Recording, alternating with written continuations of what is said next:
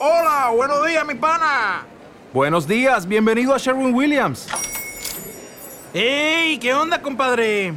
¿Qué onda? Ya tengo lista la pintura que ordenaste en el ProPlus app. Con más de 6.000 representantes en nuestras tiendas listos para atenderte en tu idioma y beneficios para contratistas que encontrarás en aliadopro.com. En Sherwin Williams somos el aliado del PRO.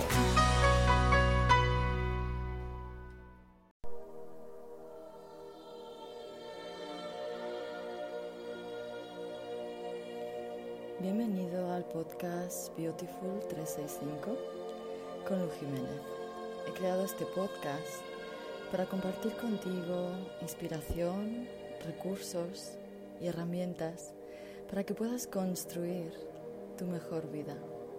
Si te gusta lo que escuchas, por favor deja un comentario y comparte con personas a las que crees que les puede interesar y que se pueden beneficiar de esta información.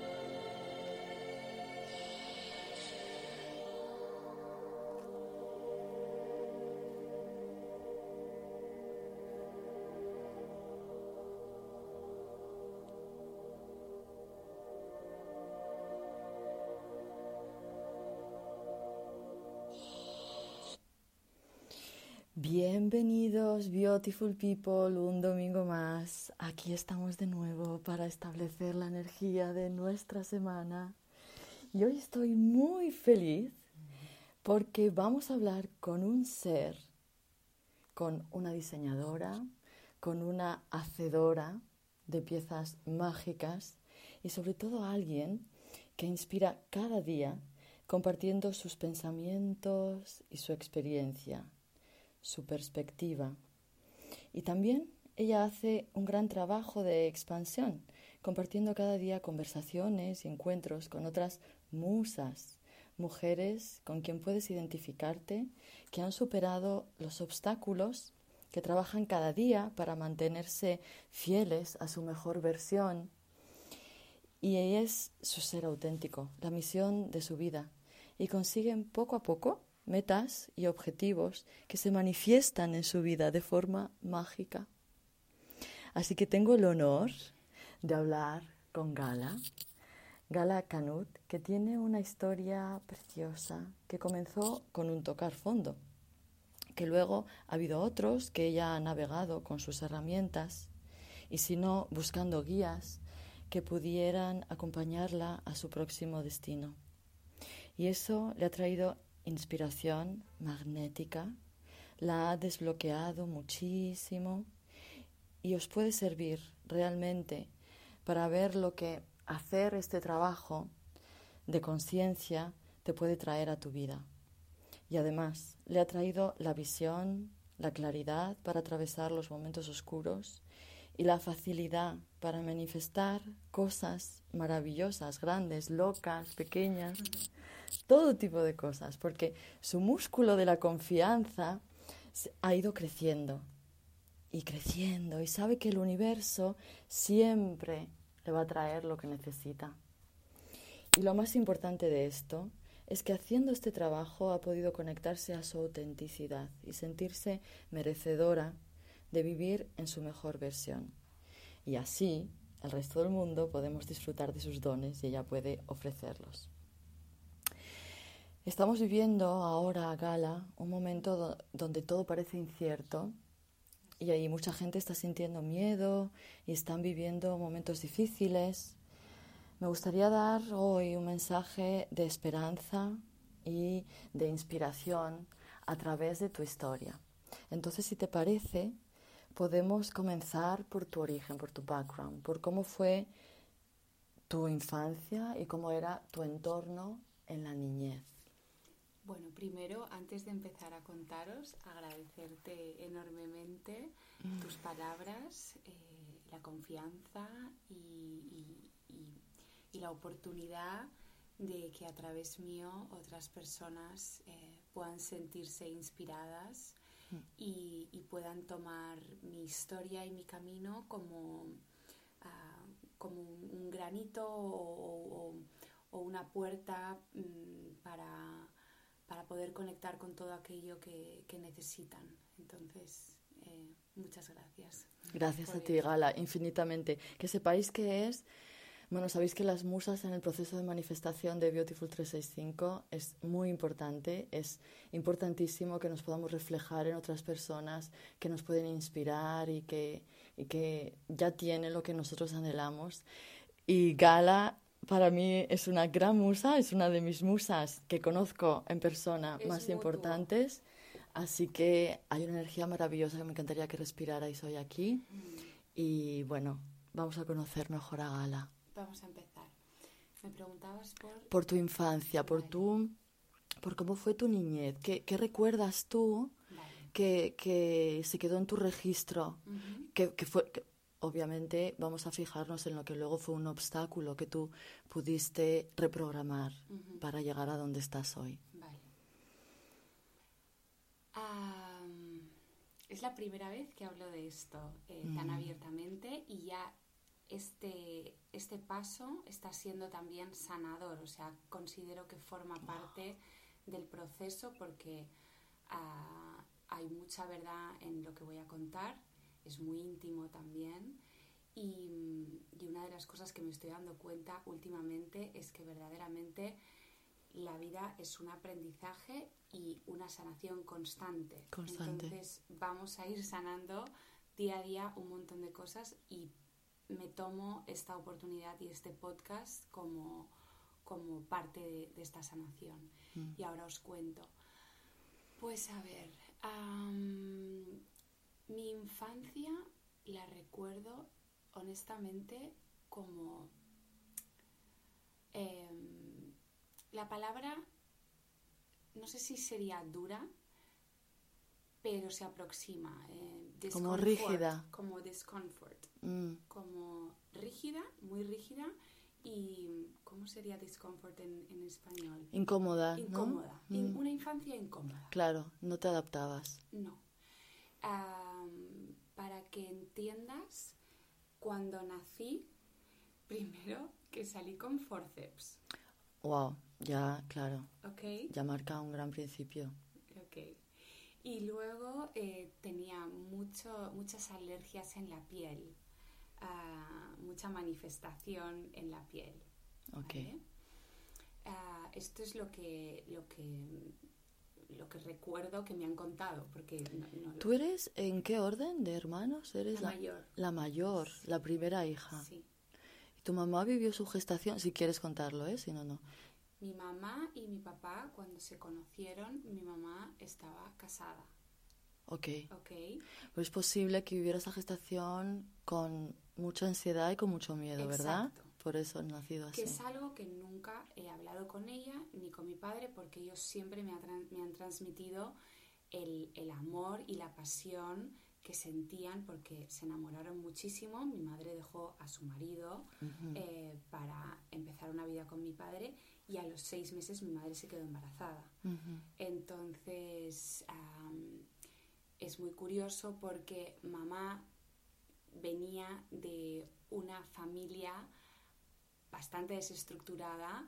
Mi bisabuela, que tuve el placer de conocer, eh, fue abandonada por su marido. Eh, mi abuela, eh, que era una genia, y mi abuelo se separaron, aunque se llevaban bien, pero separados, cuando mi madre era bastante joven. Y, mm, y entonces, y, y papá venía de, de- o viene de una familia am, muy de patriarcado tradicional catalán, de toda la vida, con unos ideales eh, muy burgueses Muy conservador. muy conservador.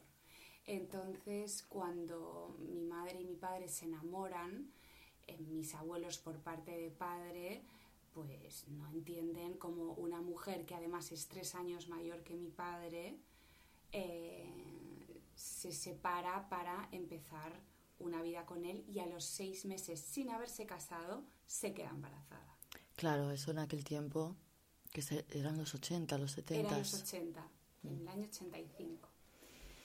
Entonces, aunque puedo sentir ese amor que ellos tenían, entiendo también que, que yo, pues en el útero de mi madre, mm, también absorbí esa energía de ansiedad, de incertidumbre, de miedo y de, y de todo lo que pudiera ella sentir, por mucho que mi padre sé que fue un hombre que la supo proteger y dar toda la seguridad que le tenía que dar en ese momento. Claro, eso estaba en su ser, en su ADN y en el tuyo, por tanto, ¿sabes? Te lo transmitió de esa manera, sin querer, obvio. Claro que tenían una historia preciosa de amor y de ellos en aquí, en, en esta realidad que vivimos, lo vivían así, pero el sentimiento interno Exacto. es lo que al final se, se queda registrado de forma inconsciente. Por ejemplo, cuando yo nací, pues la familia de mi madre estuvo muy encima, pero mi abuela no me vino a ver al hospital, habían tíos míos que no vinieron a verme, y yo entiendo que toda esta energía la iba recibiendo por cosas que, porque yo me he sentido muy abandonada, inconscientemente. Fíjate, a veces estás diciendo que ni siquiera son palabras o situaciones que has vivido, sino que es la energía, energía. de esas personas que no te querían conocer, que no te reconocían. Claro, es que ya, claro, te iba a hablar de dos, tres, de tus recuerdos de, de niña, pero claro, ya llegaste a este mundo con imprint mm, importante. Importante. Importante. Y luego nacer con forceps deja una huella muy bestia. Sí. Mm. Entonces, ese es el comienzo de Gala en esta vida. ¿Quién lo diría, eh? Sí. Y luego, pues poco a poco aparece una, una niña muy, muy inquieta, muy, muy cariñosa, muy, muy dependiente, con muchas ganas de sentir amor y de recibir amor, y, y muy revoltosa. Em, con el tiempo me di cuenta de que sentía mucho la ausencia de mis padres, aunque eran como, como padres presentes pero ausentes. Entiendo. Es decir, no puedo decir que mis padres ah, estaban todo el día viajando y no estaban conmigo, o, o que mm, em, no se comunicaban conmigo, o que, yo, o que yo estuviera sola. No. Simplemente, pues, no pasaba, o sea, no, no, no, em, no jugaban, no, no, yo hacía mucha vida pues con mis nanis. Claro, no había ese diálogo genuino entre mamá y su bebé o entre papá y su hijo. No había ese mirar a los ojos y transmitir sin hablar, ¿no? Estaban presentes físicamente, pero no, tú no, a ti no te llegaba al menos, ¿eh? Quizá ellos sí que lo intentaban, Sí, pero a ti no te llegaba. No, ellos lo intentaban seguro, pero también mi padre tenía 23 años, mi madre 26. Mi padre estaba volcado en su negocio eh, porque es un hombre que se hizo a él mismo. Mi abuelo tenía una fábrica de... Ah, mi abuelo tenía una, una fábrica, bueno, era fabricante de camisas, de tejido, em, rompió, o sea, ¿cómo se dice? Hizo como em, Bancarrota. Sí, bancarrota. Y mi padre entró en el negocio desde muy joven, con 16 años, con mi, con mi tío a, a reflotar todo aquello. Y lo consiguió, lo hizo.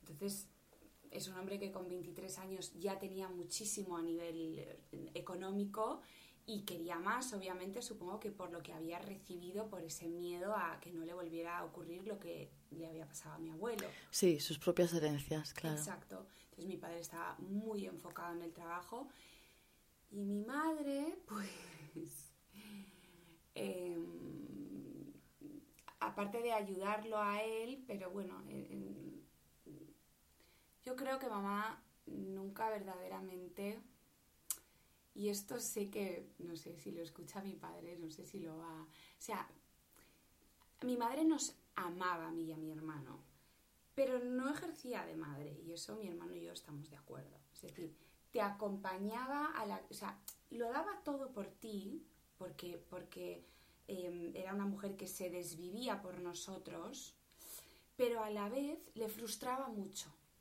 Claro, quizá tenía ese lack, esa falta de su propia mamá, ¿no? Exacto. Claro, entonces ella no puede transmitir algo que no ha recibido. Es imposible, no lo tiene, no lo puede dar.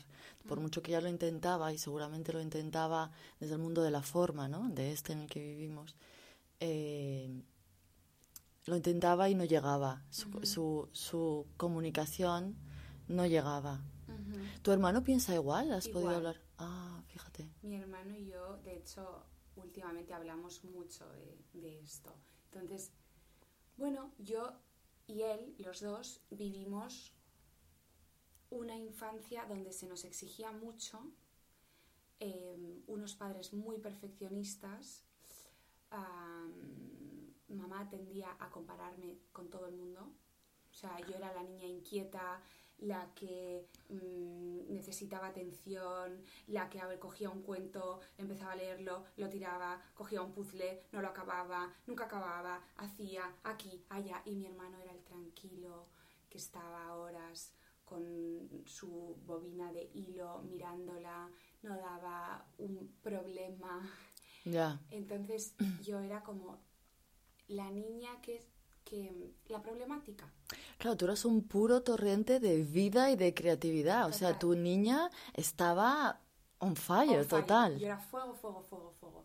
Y la frase que recuerdo de pequeña era, em, ya te podrías parecer a tu prima que está toda la tarde leyendo un cuento.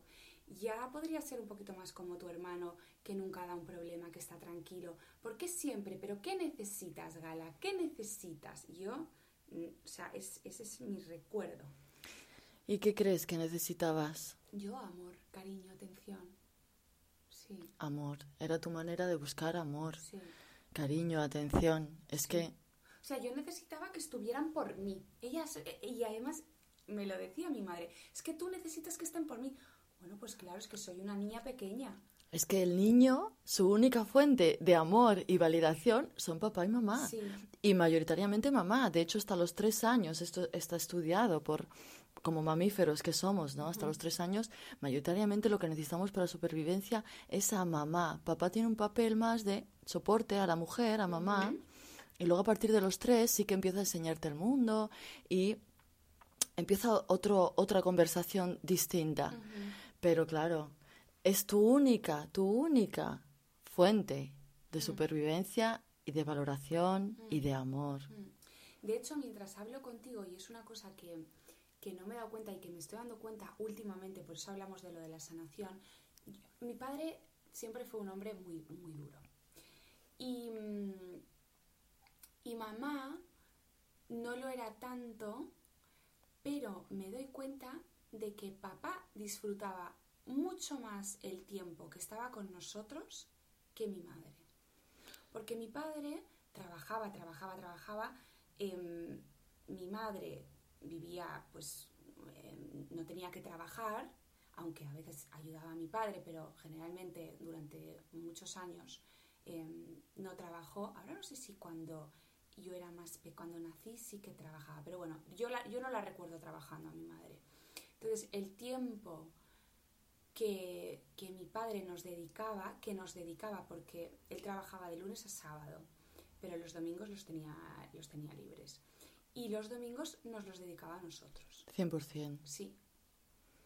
Y claro, ahí tú encontrabas, ahí tú encontrabas algo. Por eso lo recuerdas así. Sí. Lo que pasa que luego mi padre fue muy duro, muy exigente, demasiado exigente y tenía muy poca paciencia, muy poca. Y era un- una persona muy nerviosa. Entonces era fuego. Y si yo hacía algo mal, no lo entendía. O sea, no era una persona que empatizaba y entendía que yo era una niña pequeña que de repente había cogido y le había tirado tierra en los ojos a otra niña. Entonces ardía Troya. Wow. Entonces entiendo que, que tu infancia fue apaguen ese fuego, apaguen ese fuego, apaguen ese fuego, apaguen ese fuego. ¿Tú llegaste a darte cuenta o en qué momento de tu vida llegaste a darte cuenta de que esto era así? Yo me daba cuenta desde muy pequeña. De que eras inadecuada, ¿no? Sí, que, y, y, y de hecho, bueno, es que yo de pequeña mordía a los niños pequeños. Claro, es que bueno, eh, es eh, no, no sabías expresarte de otra manera. Algo había ahí. Claro, y, y aparte normalmente esto tiene como respuesta el castigo. La niña es mala, hay Estaba algo malo en Todo el ella. día castigada. Haciendo copias, me hacían copiar cien veces la palabra, o sea, eh, no haré esto todo el día, las copias, las copias. Pero ellos, lo que me, yo he pasado mi momento de, revelación y de, enfadarme con ellos. No sé si va, a haber un ah, bueno, tú me vas a ir haciendo preguntas, tú me dices cuando quieres que cambiemos de tema, porque es que claro, mi infancia está... Sí, no, es que l- entiendo muy bien lo que me estás contando porque eh, tiene muchas cosas en común con mi propia infancia. También crecí en un entorno eh, pues conservador, quizá no tan rígido, aparentemente en la forma, porque sí que mi padre era un tipo bastante genial y muy liberal, pero aún así era un entorno en general rígido. O sea, debía comportarme de una manera, debía ser de una manera, debía moverme de una manera, debía hablar de una manera. Y lo que yo hacía, que era mi yo, mi ser auténtico, no estaba bien. O sea, no estaba bien mis ideas, no estaba bien mis ocurrencias, no estaba bien. Entonces, pues también crecí creyendo que había algo malo en mí, que ser yo no estaba bien. Bueno, fíjate si era tal la idea de perfección de mi madre que a los cinco años decidió ponerme flequillo porque estaba más guapa yo con flequillo, me, me decidió cortarme y nunca más me dejó que no tuviera flequillo. Es decir, Madre. hasta este punto. Sí.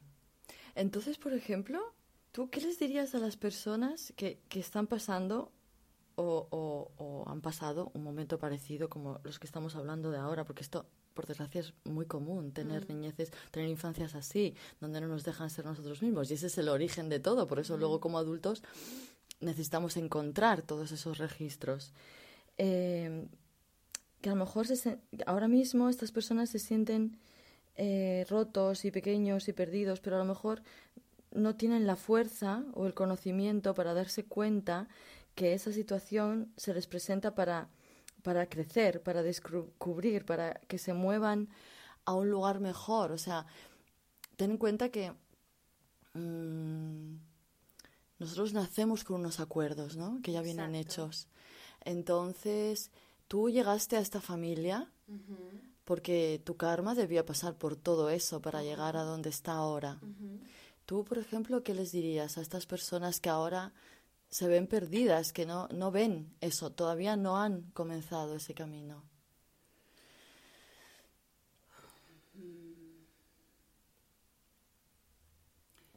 Les diría, sobre todo, que no se rindan en intentar conocerse y en intentar entender que el ser humano necesita información para poder empatizar. Entonces, mm, tienes que descubrir qué te está pasando. Tienes que ir a la raíz. Y no es un trabajo que pase rápido, no es un, camino fácil y tampoco es em, un camino que se acaba. Es, estás empezando a estar incómodo en tu propia vida para poder desarrollarte en plenitud, porque verdaderamente hemos venido aquí a estar incómodos, no a estar hiper mega cómodos, porque o sea, el, el amor es incómodo, pero ¿por qué? Porque hay que, hay que moverse, hay que, hay que regar, hay que, hay que. Tú no puedes amar sentado en el sofá.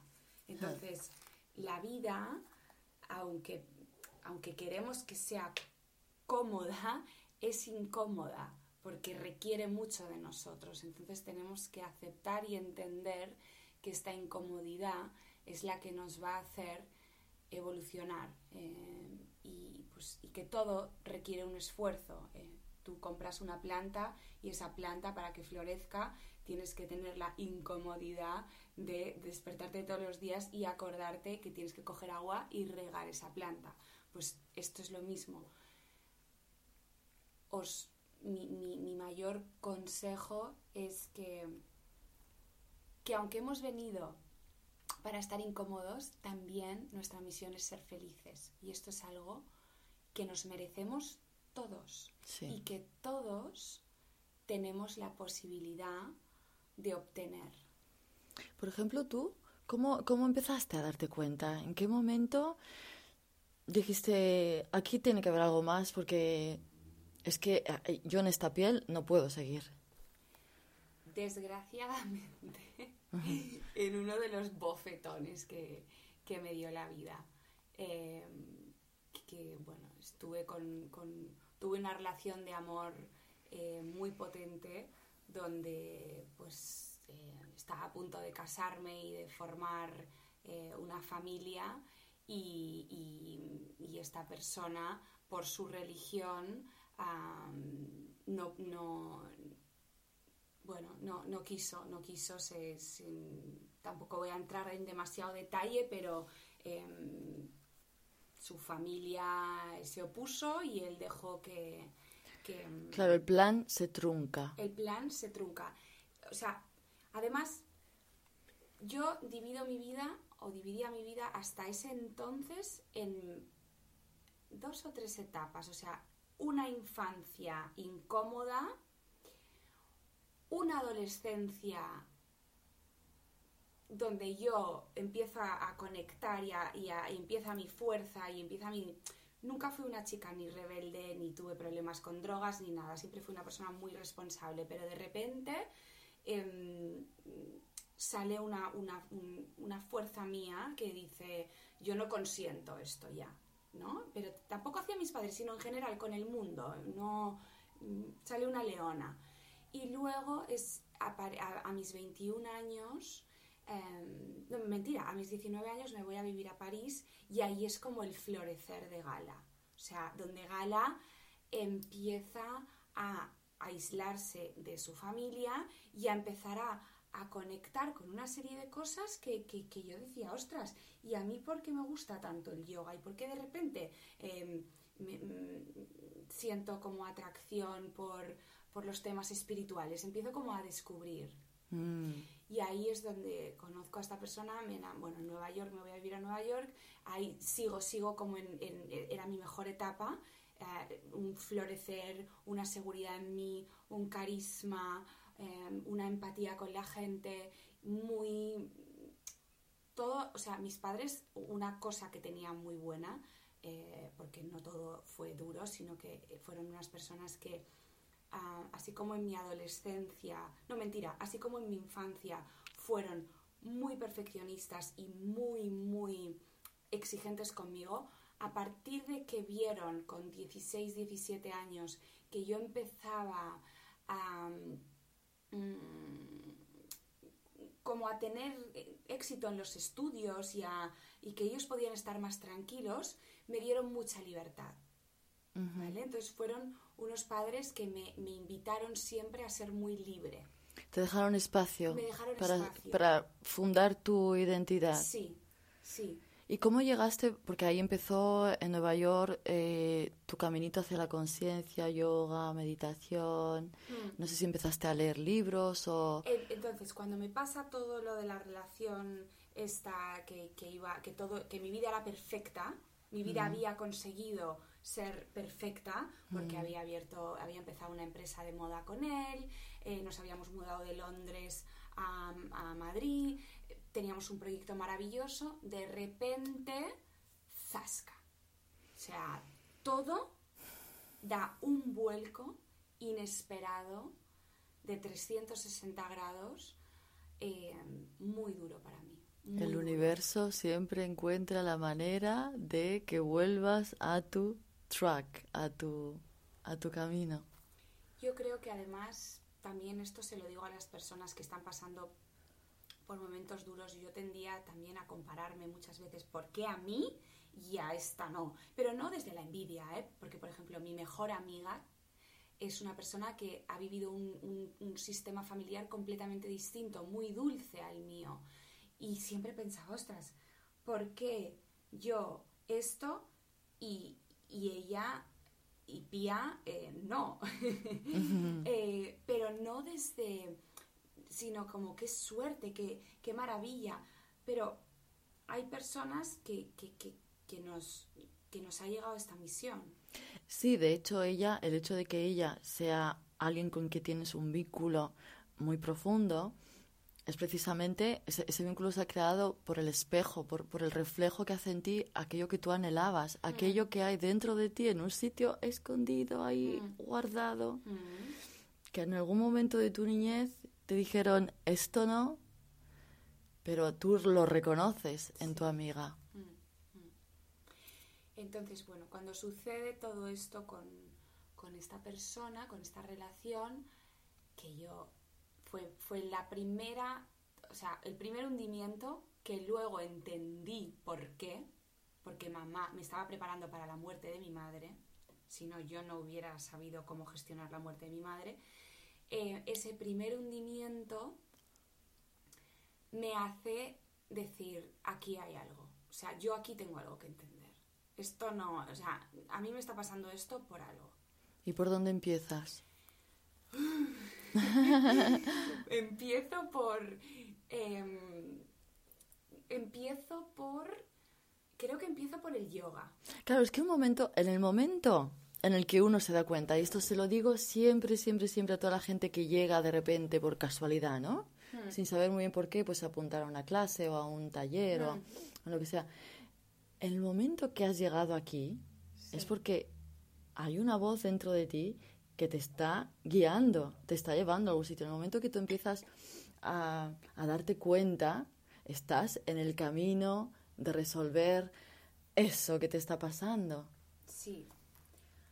Yo desde pequeña siempre me, cuestionaba mucho las cosas. O sea, tenía una forma de ser muy espiritual sin ser consciente. Pero, mm, y es muy curioso también porque mi mamá era atea y mi padre no, católico, eh, cristiano, pero, pero no practicante. Mis abuelas sí, muy practicantes.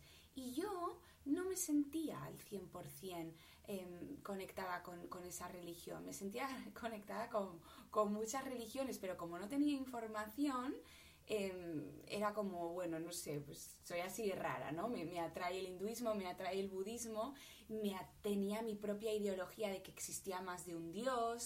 Claro. Mm, Entonces, bueno, Estabas buscando a Dios. Al final lo que hay detrás de buscando, todas las sí. religiones solo es una Sí. cosa, es Dios. Llámalo Dios, llámalo Universo, divinidad, o sea, universo, sí. whatever. Sí. Es sí, este, sí. este ser superior. Sí. Mm. Entonces fue... eh, ah, entonces cuando pasó esto con, con, con, con este exnovio mío, am, también alguna vez fui a ver a un psi- psicólogo, psiquiatra, pero fue una, o dos veces y no, no, no, había algo ahí que no, que decía, es que tú no me vas a ayudar porque lo que tú me estás diciendo yo ya lo sé, porque de alguna manera siempre había sido una persona muy empática, muy conectada con la psicología. Entonces yo necesitaba algo más, algo más trascendental, algo, algo que tuviera más sentido, que sentarme delante tuyo y Sí, que No me sé, analices. sí, ¿no? sí, Aparte eh. que los psicólogos, los psiquiatras, con todo mi respeto, ¿eh? yo empecé por la psicología, pero tienen siempre este proceso de, bueno, si haces terapia durante un año, Mm. quizá consigamos ponerte en el camino, de, por favor, pero Sí. no es así, no es necesario, no es necesario. Lo que es necesario es comenzar el camino de autoconocimiento, de autodescubrimiento. No es el mismo para todos. Exacto, eso te iba a decir. Cada uno encuentra el suyo. Hay gente que estará muy cómodo con un psicólogo, con un psiquiatra. Yo personalmente no me funcionó, no, no lo sentí y, empecé a investigar y no recuerdo bien, o sea, fue, pues sí, yoga, de repente eh, conocí a, a una chica que ya estaba metida pues en temas bueno, se te van acercando personas que, amigas, que con esa gente nueva que de repente te habla de la meditación, que de repente es un poquito más espiritual, y hubo un algo que sí que cambió muchísimo mi punto de vista, que fue un fin de semana que yo me fui a Mallorca con mi amiga Elena eh, a, a retirarnos a su casa, que lo hacíamos mucho, eh, cogíamos el fin de semana y decíamos, nos quedamos en tu casa y, y estamos leyendo libros y haciendo como un detox. Yo ya estaba como con el detox, con la limpieza, como con el mm, apartarme un poco, estar con la gente que verdaderamente siento que tengo que estar, ya no tanta gente toda la vez, era como un proceso que iba que mi cuerpo iba sintiendo. Y ahí nos compramos un libro las dos de Brian Weiss que se llama Muchas vidas, muchos maestros. El libro. Mm. Y ese fue el libro. El libro que mm, me permitió entender lo importante que es perdonar. El perdón. El perdón. Porque cuando perdonas, te perdonas. Exacto. Y, y no solo eso, perdonas a tu herencia, porque a veces eh, transmitimos cosas heredadas que ni siquiera conocemos conscientemente porque no las hemos vivido. Mm. Y justamente Brian Weiss es el libro de lo que hablas de la desprogramación de la infancia. Exacto, Mm. justo. Y yo leía todo eso y decía, pero es que yo esto es que, es que, entiendo, o sea, yo, yo comulgo al 100% con todo lo que dice ese libro. Y ahí empecé a investigar y a investigar y a investigar y, la vida me, me fue llevando. Imagínate lo fuerte de todo que cuando hubo un momento que quise entrar, bueno, mi padre me sugirió que entrara en Inditex a trabajar, bueno, uno. Y, yo entré simplemente porque sabía que en mi, mi equipo había una chica india. Ah, Y yo tenía tanta conexión con India que sentí que ella iba a ser otra maestra dentro de mi vida que me iba a dar mucha más información porque aquí, no sé, era como lo más cercano que tenía de viajar a India. y no te hizo falta viajar a India. Em, ¿Acabaste viajando a India? O sea, yo entré en Inditex y a través de ella, o sea, entré en Inditex y perdona, y el primer viaje que hice fue a India. Ok. Sí. De trabajo. De no fue un retiro espiritual, sino un viaje de trabajo No, con tu empresa. Exacto. Yo estuve yendo a India cinco veces solamente por trabajo y yo me quedaba con los proveedores a hablar de espiritualidad. O sea, le- yo no, no trabajaba, o sea, aparte que odié ese trabajo con todas mis fuerzas, eh, pero yo me iba a India a investigar lo que luego iba a ser mi vida, porque mi vida me ha llevado a Fíjate, con estos tejidos y estos colores y estos diseños. y a que mi inversión viniera de India. O sea, que las personas que apostaron por Bagari Kalon son indios. Seres que yo no conocía y que a través de la meditación y que a través de una muy buena guía me llevó a encontrar, me llevaron a encontrar a, a esas personas. Entonces esa fue tu primera gran manifestación, ¿no? Cuando te, des- te empiezas a desprogramar, empiezas a autodescubrirte, empiezas a desprogramarte, a rescatar todos aquellos eh, registros de tu infancia y reprogramarlos y llega esa manifestación, ¿sí?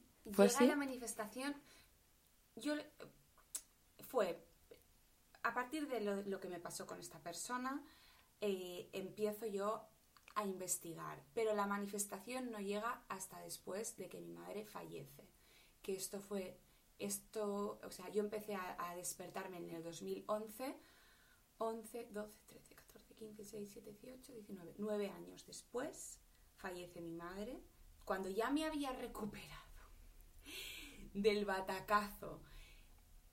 Me había recuperado anímicamente, pero yo, desde ese batacazo, no volví a ser la misma. O sea, estuve nueve años completamente perdida, Bueno, buscando. buscando, buscando, buscando, buscando, buscando, buscando, buscando. Y además, y una relación, y otra relación, y un amor, y el otro amor, y tal, y no sé qué. Y era como, esto, es que esto no es, esto no es. Y, con mi vida, y en la moda, pero no, pero la moda, o sea, me gustaba, pero me faltaba algo, no, no, no estaba llena, no estaba llena. Y, y, yo decía, ¿y dónde está la gala de Nueva York? ¿Y dónde está esa fuerza? ¿Y dónde está ese carisma? ¿Y de qué te estás escondiendo? ¿Y dónde estás? Y, y así, nueve años. papá. ¿De qué te estás escondiendo? Súper pregunta, no la pasemos por alto. ¿De qué te escondes? ¿De qué tuviste que esconderte? O sea, un niño no decide conscientemente.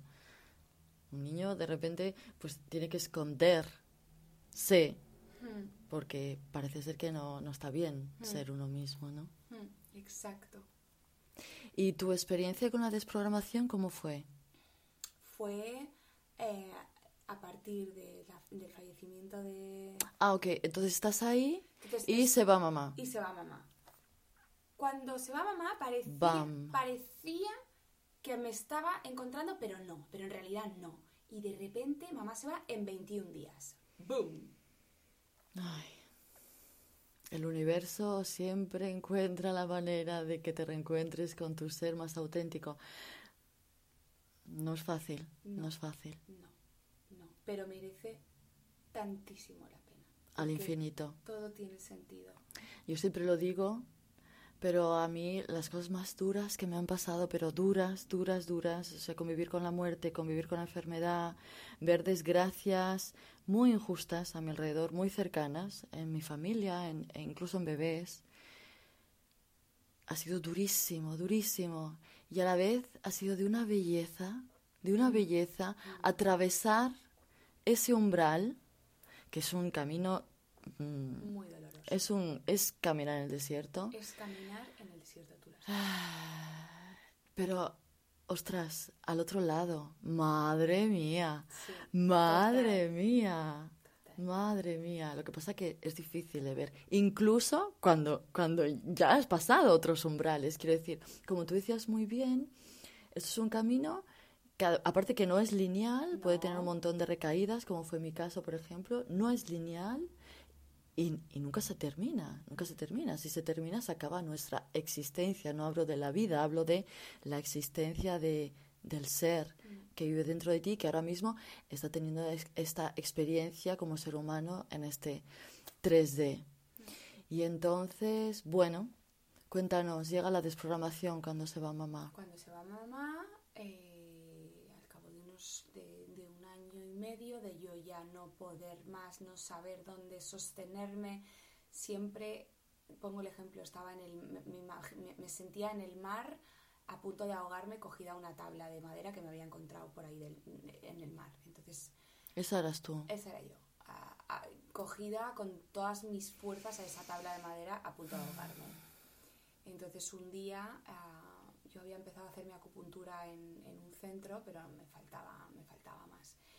Algo más, más. Necesitaba hablar, necesitaba que Reiki, pero también me había hecho Reiki, pero no sé. Y se cruzó en...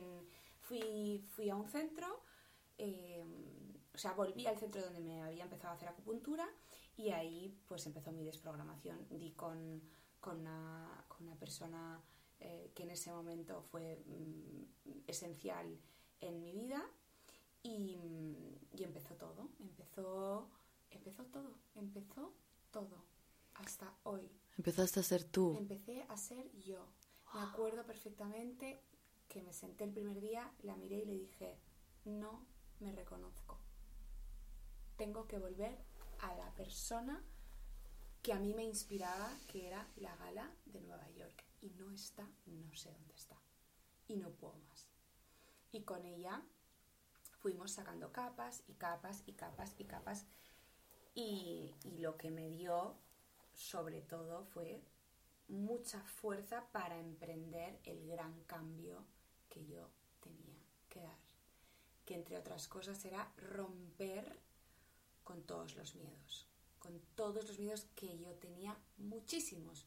Miedo a enfrentarme con mi padre, miedo a lo que van a pensar, miedo a lo que van a decir, miedo a no poder conseguirlo, miedo a hacerlo sola, miedo a no tener medios, cómo voy a empezar este proyecto si no tengo dinero, cómo voy a empezar este proyecto si estoy trabajando en la empresa familiar, en la empresa familiar no soy feliz, eh, me he metido ahí por inercias de la vida porque mamá se ha, ha fallecido, mm, no sabía, ni siquiera sé yo, pero aquí estoy y no sé qué hago aquí. No sé qué hago aquí porque este no es mi camino y, es, y sé que esta ruptura me va a llevar a al gran conflicto de mi vida. Entonces, bueno, Y entonces desprogramar esos miedos, ¿a dónde te llevó? a, a la libertad absoluta, a la plenitud, a, a- a- a reconocerme, a respetarme, que el, proce- el proceso del respeto sigo con él, ¿eh? porque creo que, que- que todavía tengo que, que acabar de, de- de protegerme o de amarme, acabar de amarme de verdad. Pero, pero es- esa descodificación fue... Es que lo fue todo. Todo. Todo. Fue tu principio. Fue mi principio. Mm, Y de repente, claro, cuando uno empieza a desprogramar est- estas creencias limi- limitantes que te están limitando, que crean unos patrones que además son una espiral, o sea, son una espiral de la que no puedes salir, es un laberinto del que no, del que no puedes salir. Mm, de repente, tu autoestima tu- Sí. tu merecimiento empiezan a elevarse. Total. Entonces empiezas a traer, se empiezan a alinear Sí. otras cosas. Exacto. Y tienes que hacer una gran limpieza. Si Es que es por eso. Hay que hacer espacio. exacto. Los que nos escuchen es un proceso difícil, pero maravilloso. Merece toda. O sea, lo merece todo. Pero es un proceso de, de cambio. Porque De acción, de acción, acción, acción. Y, y- y además no te lo ponen nada fácil porque yo fui hiper mega juzgada. ¿Qué haces alejándote de toda esta gente? ¿Por qué estás actuando así? Eh, mm, ¿Por qué? eh, ¿Qué es este proyecto que estás creando? Nadie creía en mí. Bueno, mentira, nadie no, pero Tú creías en ti. Yo- Te sobra. yo, la persona que me estaba ayudando y cinco amigas. Ya está. Bravo, cinco amigas son Sí. muchas amigas, ¿ah? Sí. sí. Bravo, bravo. Mis amigas en ese momento fueron eh, todo, todo. Y mi familia, algunas personas sí creían, pero no del todo. O sea, yo sentía la energía de se va a pegar un, un tortazo. Bueno, y hasta el punto, claro, con mi padre hubieron momentos terribles, terribles, terribles, hasta que hubo un día que, que me dijo que, que- que- que- que estaba haciendo, que qué tipo, de, qué tipo de proyecto estaba creando, que la gente se iba a pensar que me había vuelto loca y que si me estaba convirtiendo en una bruja. Imagínate. Ay, pobre. Claro. Y, pero yo he entendido luego tanto, tanto a mi padre, porque él, al final, igual que mi madre, han sido personas que han actuado en consecuencia a lo que habían vivido. Ellos han hecho lo mejor. Lo mejor. Y mi padre no ha tenido el tiempo que yo he tenido para cultivarme. Yo, gracias a él, he podido descansar. Aunque haya vivido una infancia eh, difícil eh, y, y- y- y una adolescencia donde estaba intentando pues, he tenido, él me ha permitido con su esfuerzo y con su trabajo que yo tenga tiempo para ser la persona que soy hoy. Para ti, para, Para ser tú. Sí. Él no tuvo esa suerte. Y mi madre, bueno, ahora estoy, siento que estoy eh, empezando, o sea, yo me uní mucho a, a mi madre, sobre todo en su enfermedad, pero mm, ahora estoy empezando a sanar cosas con mi madre. Necesito entender a mi madre y necesito sacar cosas de, de ella. Piensa que ella, yo, a mí me gusta pensar que cuando alguien se va es porque su ciclo aquí en esta dimensión sí. ha terminado Total. y pasan a otra dimensión. Total. Y desde ahí, porque yo lo siento con papá que también se fue, que, fue una desgracia para mí, fue una ruptura de todo que me obligó a traspasar un montón de, de estos umbrales y de estos que estamos hablando. Pero por eso digo que es lo mejor que me ha pasado. Y él, su ser, sigue existiendo, sigue estando ahí. Y no hablo de su recuerdo, hablo de que su ser está, no sé dónde, porque desde aquí no lo podemos, Sí, sí. no lo podemos percibir mm, materialmente, pero está, o sea, eh, es una protección, es una inspiración, es una fuente de...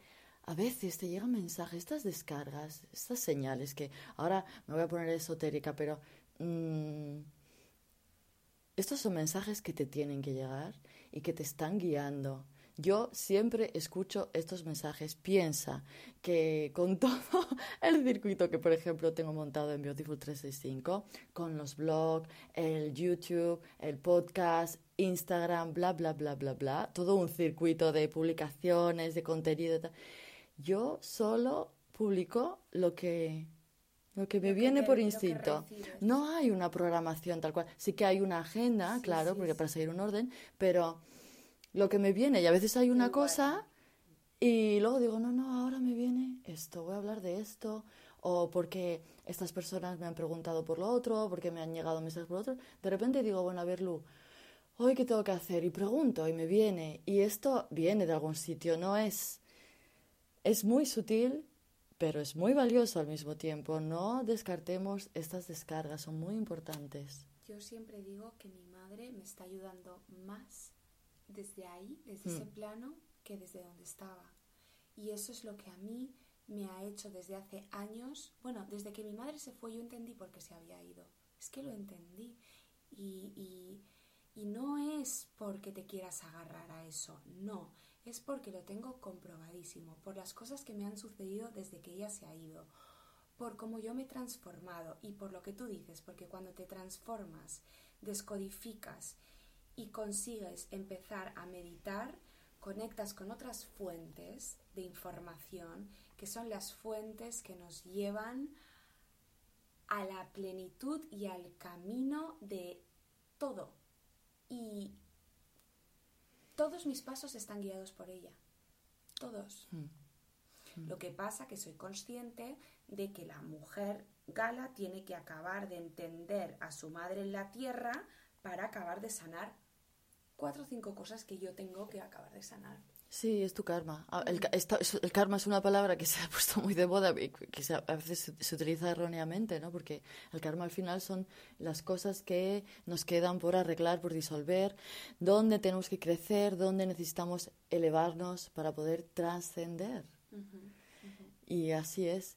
Y tú, por ejemplo, mm, eh, es que ahora me está viniendo a la cabeza como una descripción física. Siempre las personas que comienzan este trabajo de, del autodescubrimiento, de conectar con el niño interior, me preguntan, ¿cuál es la señal? ¿Cómo lo siento? Tú, por ejemplo, ¿cómo describirías físicamente el estar en, viviendo de esta manera, de manera consciente? Paz es una es, es, es paz y ligereza corporal. Tú sientes que estás en armonía, que te despierta. Bueno, espérate y perdona, ¿eh? Y otra cosa que, aparte de esto, la necesidad, perdona, la, necesidad, el, el comprender que tú, contigo mismo, estás perfecto y que verdaderamente no necesitas nada. O sea, no hay apego a nada. Estás tú con tu propia compañía, bien, feliz. Pasas horas sola y no te importa, porque te nutres de ti, de lo que eres tú. Y obviamente, pues que todo lo demás sean complementos bonitos que nos suman y que nos acompañan. Pero cuando yo verdaderamente sentí que estaba y que estoy en un momento maravilloso, hace ya unos años, fue el decir, ostras, Gala, es que, es que tú sola, aunque hay momentos que digo, manda narices, tan sola, lo que he tenido, o sea, he tenido que pasar momentos de mucha soledad y de sentirme verdaderamente, terriblemente sola, de decir, es que no puedo más, ¿por qué? O sea, no tengo fuerza, ¿de dónde saco yo esto? ¿Por qué tanta dureza? Pero eso era lo que yo tenía que pasar para demostrarme a mí misma que no necesito a nada ni a nadie, que me necesito a mí en mi plenitud y en mi confianza hacia mí misma y hacia el universo. Gala, qué palabras tan sabias. Te escucho, me dejas sin palabras. Bueno, Porque de verdad esto es lo que necesitamos escuchar. Esto es lo que yo siento. Esto es lo que tú acabas de transmitir. Y esto es lo que ojalá, ojalá, cada una de las personas que estéis ahí podáis llegar a experimentar una y otra vez. Hay una hay un poder interior en cada uno de nosotros que es infinito, que va a mejorar no solo tu vida, sino la vida de los que están a tu alrededor, va a inspirar a tantísimas personas. Por eso merece la pena, porque al final no es un por qué, es un para qué. Y cuando uno experimenta esta certeza Se acaban las dudas, se acaban los miedos, se acaba la frustración. Uno entiende que todo tiene un para qué. Y vive las situaciones, va hacia adelante. Y todo es aceptación, hay, hay, hay rendición, surrender. Y ese es un camino de amor, de plenitud, de, de, de sentir la grandeza. Y entonces a mí me hace sonreír, me hace muy feliz, me da unos momentos de, sí, de, de aunque esté sola, saber que, que todos, todos somos uno. Exacto, es así, es así, es así. Gracias, Gala, gracias, gracias, gracias, gracias, gracias, de verdad, de corazón. A ti, amor, y quería, si me permites, Claro, eh, porque yo en este proceso que he pasado he culpado mucho a mi padre, mucho, mucho, mucho, mucho, mucho. Y, y quería aprovechar, me llega así ahora eh, para agradecerle todo lo que ha hecho por mí, porque sé que lo ha hecho siempre de la mejor manera. Ha sido un hombre muy generoso, que gracias, o sea, gracias a, su generosidad yo he podido eh, estar donde estoy ahora y, y quería aprovechar este momento para, para darle las gracias y para pedirle a las personas que nos están escuchando que vayan muchísimo cuidado con el rencor, muchísimo cuidado con, con la, la rabia, culpa. mm, muchísimo cuidado, o sea, que practiquen el entender y el llegar a, a empatizar con las personas que en un momento dado nos hacen mucho daño, pero que vienen aquí para ser nuestros grandes maestros. Y, y yo le digo desde aquí a mi padre que lo amo. Amén. Te amo. Y yo a ti, amor. Gracias. Gracias a ti. Wow. Mi amor.